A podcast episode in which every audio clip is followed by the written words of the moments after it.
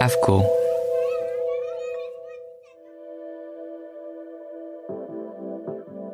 Ce balado est soutenu par la clinique dentaire Kootenay Lake.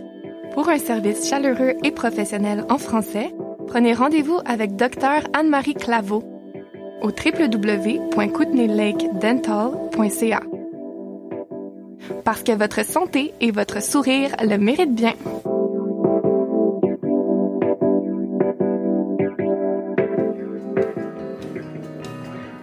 Ça passe du super simple au super bizarre. J'aime vraiment comme créer un feeling de, rire, de joie quand je crée de l'art.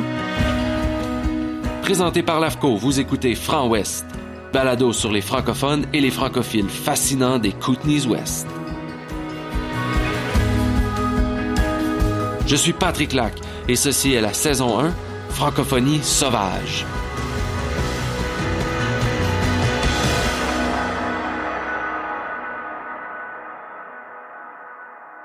L'artiste visuelle d'origine québécoise, Claudia Simon, réside en Colombie-Britannique depuis 2007. La francophone raconte son parcours et décrit la récente évolution de sa ville d'adoption, Revelstoke. Connue sous le nom de Turbo Bambi, la graphiste de formation est passionnée d'activités de plein air qui nourrissent son désir de créer. Sa quête des montagnes se conjugue à la culture de la planche, snow surf skate. Claudia Simon à la recherche de sensations fortes, signe une œuvre colorée s'appuyant sur des médias mixtes. Sa devise Shred and Create. Je m'appelle Bambi, en fait, c'est un surnom. Mon vrai nom, c'est Claudia. Mais euh, quand je suis déménagée dans l'Ouest, j'avais de la misère à dire mon nom Claudia avec l'accent pour que le monde me comprenne. Puis Bambi, c'est un, des surnoms que j'avais, fait que ça a pris le dessus éventuellement. Geneviève-du-Loup, entre Québec et la Gaspésie, sur la rive sud, sur le bord du fleuve.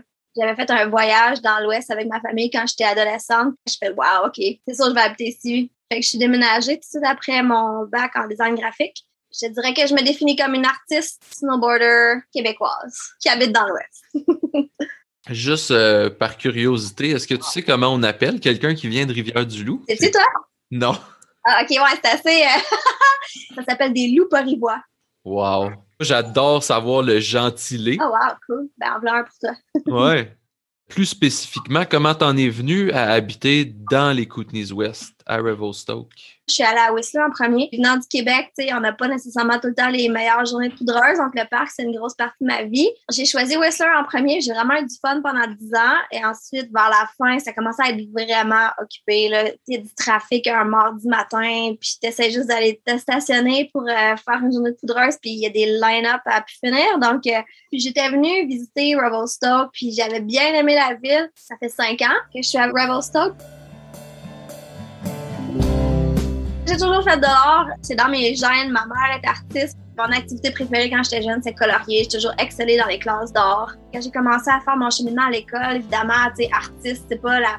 Y a pas, on voit pas beaucoup d'avenir. C'est pas vraiment un chemin qu'on pousse. C'est super risqué. Donc, euh, j'avais fait tous euh, les cours pour me diriger en administration. À un moment donné, j'ai comme atteint ma limite de capacité mathématique.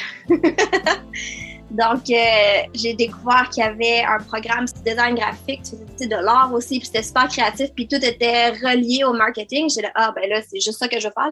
La première partie, je dirais, de ma carrière était plus axée sur le design graphique, mais de fil en aiguille, j'ai progressé vers le côté artiste qui marche, je dirais, mieux que le côté design graphique.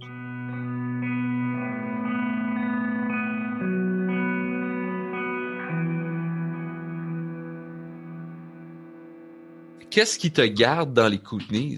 Le style de vie, les montagnes, la vue, les activités. Quand j'ai habité à Québec, ce que j'aimais plus faire, c'est prendre ma voiture et aller euh, dans les montagnes, quelque chose comme ça. Je me suis juste mis en plein milieu du mecca de toutes les choses que j'aime le mieux faire. Puis c'est aussi, en tant qu'artiste, c'est durant ces moments-là, exemple, la semaine passée, je faisais du touring près de Ritalac. Fait que tu sais, souvent, t'es dans ta bulle, puis c'est là que les meilleures idées me viennent. Puis là, je prends les notes, puis genre, la semaine d'après, je, commence un projet d'une idée qui m'est venue durant ce temps-là. Revelstoke, c'est une belle petite ville avec beaucoup de charme, surtout downtown. Des super vieux bâtiments, puis euh, c'est très coloré. Il y a beaucoup d'art, surtout, euh, ils ont mis beaucoup d'efforts pour agrémenter les ruelles de Revelstoke À chaque année, ils rajoutent trois ou quatre nouvelles installations permanentes dans les ruelles. Donc, c'est super cool pour les gens qui se promènent. J'ai fait une grosse murale, en fait, sur des panneaux d'aluminium qu'on a installés dans la ruelle. La pièce, en fait, s'appelle I Hug the Bear in Revelstoke. L'ours, il est en position pour recevoir une colle, puis il sort du mur un petit peu, donc les gens peuvent se promener puis lui donner un petit color.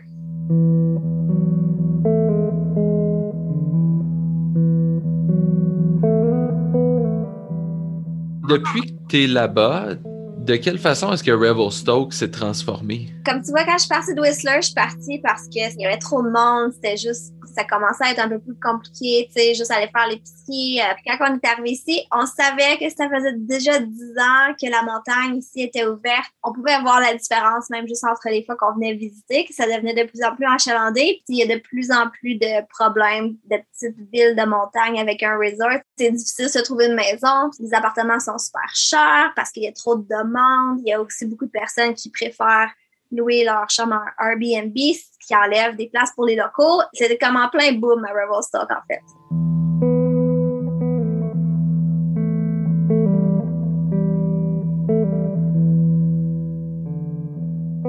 Quelqu'un qui a jamais vu ton art, comment tu le décris? Mon art est très coloré. Ça passe du super simple au super bizarre. J'aime vraiment comme créer un feeling de, de rire, de joie quand je crée de l'art. Je suis très connectée dans la scène du snow surf skate. C'est mes trois sports préférés. Puis ça a une grosse influence sur mon art. J'aime beaucoup. Oh, Claudia, là, je pense que. Donne-moi une seconde juste pour euh, m'assurer que ce micro-là crash pas non plus. On va le brancher. Le monde reconnaît beaucoup mon art, surtout quand je fais les pièces les plus farfelues, les plus. euh, je fais beaucoup de petits personnages qui ont souvent juste un œil. Je vais souvent faire une petite montagne avec un œil. Je dirais que ça, c'est assez signature. J'adore mettre une petite touche d'humour dans tout ce que je fais. Quand les gens me disent Ah, j'ai acheté ton art ou j'ai vu ton art, ça m'a fait sourire, ça m'a fait rire, c'est tout dans ça mon but. Je trouve que regarder moi ce que j'aime regarder les l'art des autres personnes évidemment j'aime beaucoup de choses mais une chose que j'aime le plus avec laquelle je connecte le plus aussi c'est les choses qui me font rire sourire ou euh, juste c'est tellement cute que, que j'ai le goût de j'ai le goût de le garder dans ma petite poche en arrière là. Oh, Claudia, je pense qu'on a un petit problème de connexion. Je te rappelle sur le cellulaire.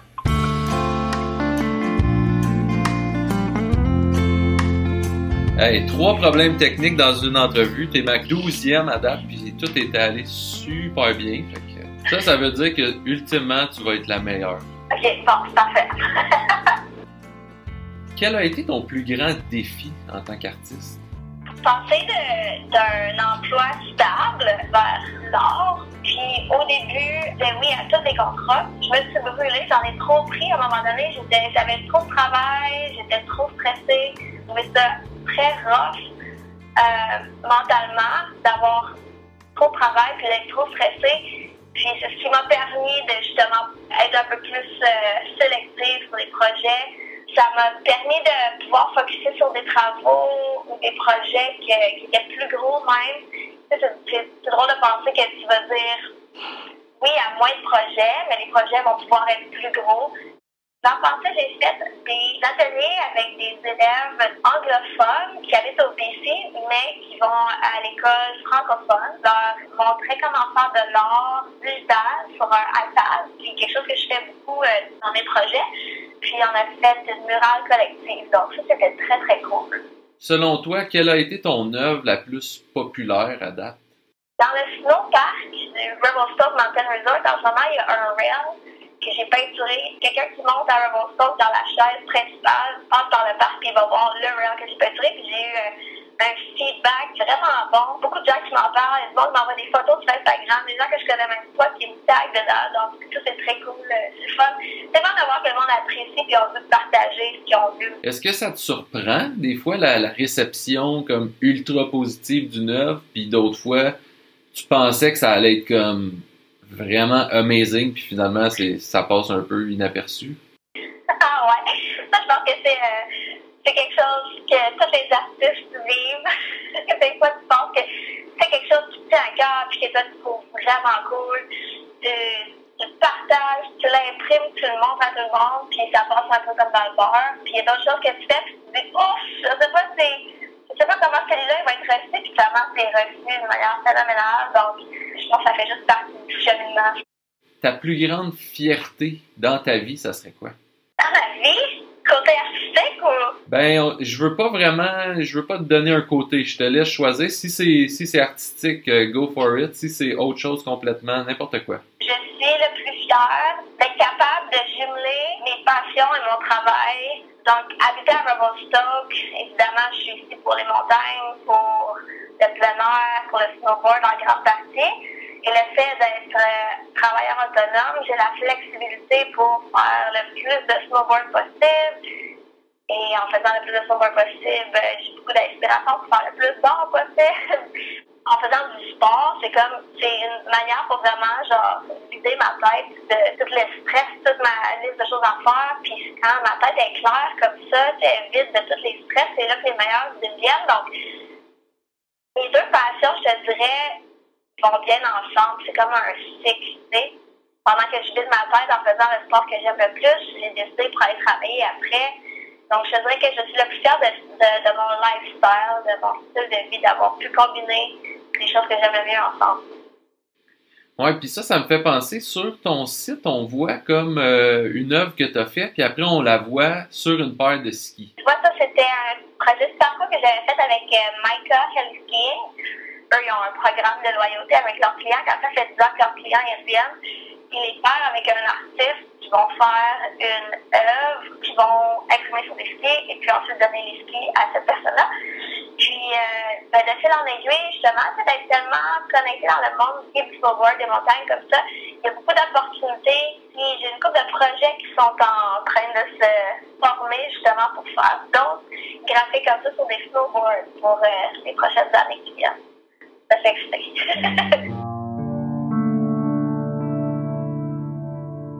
Est-ce que tu penses que tu aurais autant de succès en tant qu'artiste si tu étais resté au Québec?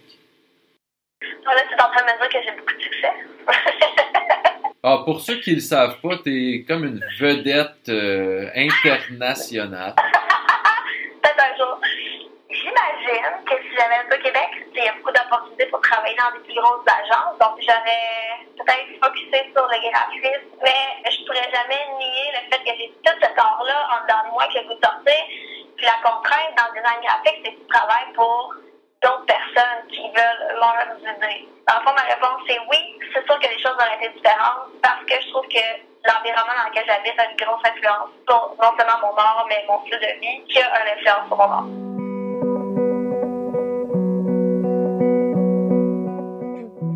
Commencé en particulier, j'avais 35 ans. J'avais toujours été intéressée, mais j'avais jamais vraiment eu le gosse. Je pouvais pas m'arrêter, je pensais les journaux de skatepark. Puis j'ai rencontré une couple de filles qui faisaient du skate. Puis de fil en aiguille, ce groupe-là a commencé un mouvement à Revelstoke. un ladies skate night. Puis en faisant ça, il y a le snowboard club à Revelstoke qui font aussi des journées sur la montagne c'est comme la version hivernale de nos Ladies Skate Night. Donc, cet hiver, on a décidé de s'associer des Ladies Ride Days, motiver les filles à faire du sport, puis leur donner la confiance, briser les barrières de la peur. Puis, c'est pas quelque chose que j'avais décidé de faire, mais ça a juste à donner comme ça. Puis, euh, c'est rewarding. Ben, j'ai mes anglicismes. Ça qui arrive quand on habite trop ici. L'environnement, ça me tient beaucoup à cœur. C'est quelque chose qui me touche directement. Quand quand on a des étés comme l'été passé qui étaient super emboucanés à cause des feux de forêt, ça, ça réveille un peu, dit, OK, là, faut, faut agir, faut faire attention, faut l'aider notre environnement, faut l'aider notre planète. Donc, euh, tu sais, quand je disais tantôt dire non à certains projets pour laisser place à des projets qui sont plus alignés avec mes valeurs. Donc, justement, dernièrement, j'étais complètement bouquée, mais j'avais une amie qui me demandait pour un logo, puis c'était pour un savon biodégradable. Puis OK, OK, je vais le faire. Je vais le faire parce que ça fait partie des choses qui sont importantes pour moi.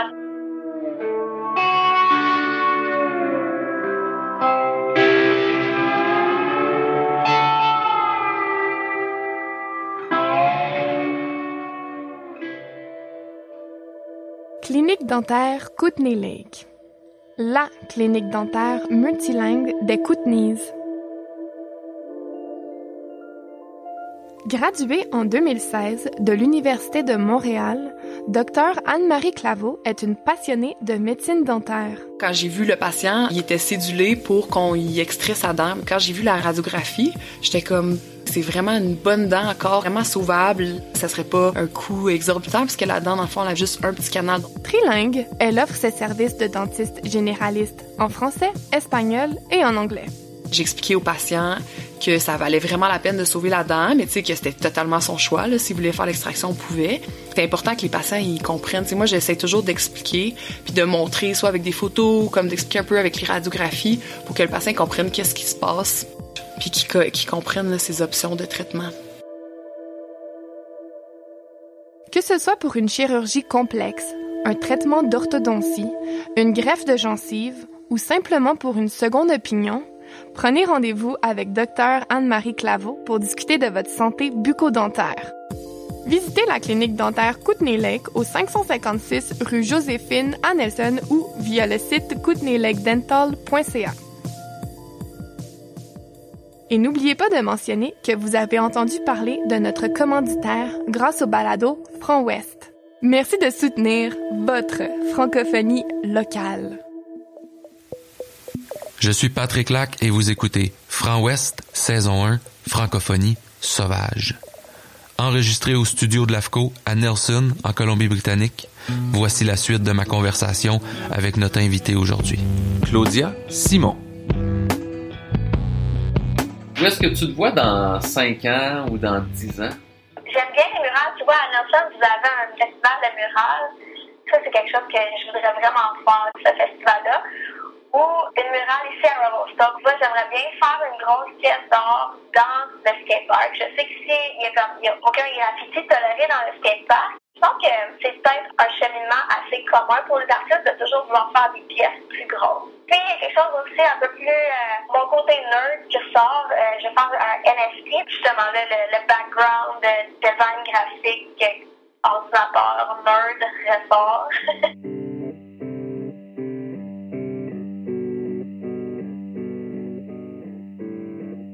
au niveau du français, là, comment est la communauté franco? Ben, je trouve que je trouve ça super intéressant. Il y a des gens comme toi qui me contactent pour faire des entrevues en français. Puis, c'est quelque chose que j'apprécie vraiment. On le sait, il y a beaucoup de Québécois dans l'Ouest. Je trouve ça fun que ça crée sa propre communauté, tu sais. C'est quelque chose que j'ai remarqué euh, quand même assez rapidement quand je suis déménagée à Revelstoke.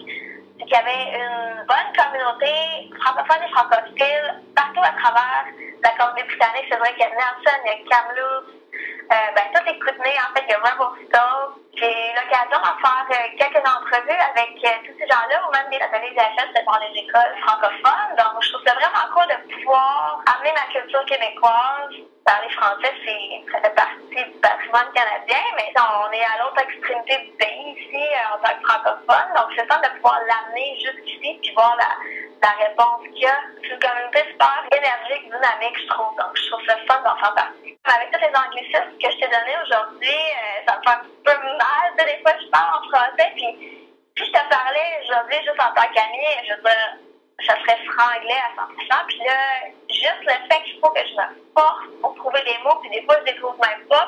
Je trouve ça dur sur l'ego, puis je me dis, faut pas le perdre. Je veux dire, c'est dur. Non seulement on habite dans un environnement anglophone, mais même quand on habitait au Québec, on avait beaucoup d'anglicisme aussi. Donc, je trouve ça important qu'on garde. J'ai des petites nièces aussi qui sont dans l'ouest de Montréal. Donc, eux, ils vont à l'école en anglais. Mais les parents sont francophones, ma soeur et son mari sont francophones. Mais toute la famille parle pas mal anglais quand je vais visiter ma mère, sa soeur, qu'on parle tous français. Parle-moi-en de ta famille. Comment ils trouvent ça que tu habites à quoi, 4000 km de Rivière-du-Loup? Oui, 5000, c'est ça même. euh, ça n'a pas été facile au début. Je te dirais, les premières années, euh, j'étais comme mi-vingtaine. Je m'en vais en voiture. on va faire la partie. Au début, je pense que les autres, ils diraient, ah, c'est une phase, euh, elle va revenir. Puis à un moment donné, ils ont vu que j'en revenais pas. Fait que là, je pense que c'est le bout de la transition qui a été un peu plus un peu dur à avaler. Mais une fois qu'ils ont vu, elle a un job, elle est en santé, elle a du fun, fait des affaires, puis euh, c'est correct si t'habites dans l'Ouest. Puis je, je viens visiter à chaque année. Mon père est un fanatique de ski aussi, donc il vient dans l'Ouest pas mal à chaque année aussi. Ma communauté est vraiment ici. C'est juste une mentalité un peu différente, je trouve. Tu fais ou tu fais pas. Moi, je trouvais que je fitais plus au BC. Je suis peut-être une personne un peu plus libérale. C'est une personne que me préoccupe pas trop de ce que les, les gens pensent autour de moi. Puis je trouve que c'est un peu ça la mentalité ici. Encore une fois, avec les gens sont passionnés, viennent ici pour leur passion, puis ils vivent à 100%.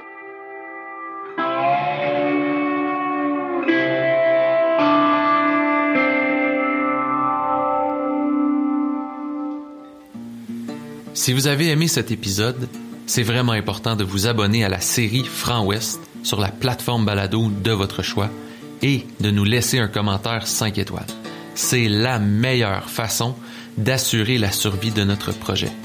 Et si chaque personne prend le temps de le partager avec un ami, on pourra continuer longtemps à vous faire découvrir notre francophonie sauvage.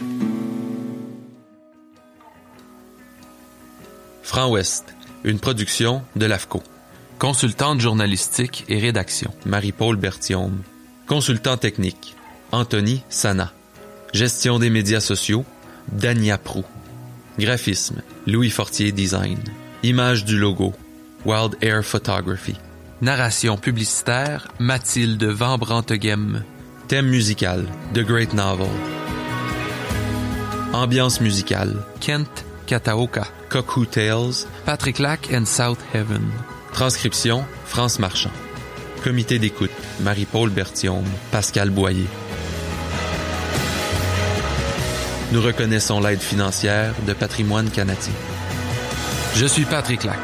Merci d'avoir été à l'écoute et à la semaine prochaine. Ben, je pourrais comprendre avec une joke, genre, c'est pas des jokes que je peux te dire en podcast. Ok, vas-y. Là, il faut que tu m'en dises une. Ok, je vais la dire, mais c'est en anglais, par exemple. How do you call a cheap circumcision? A rip-off.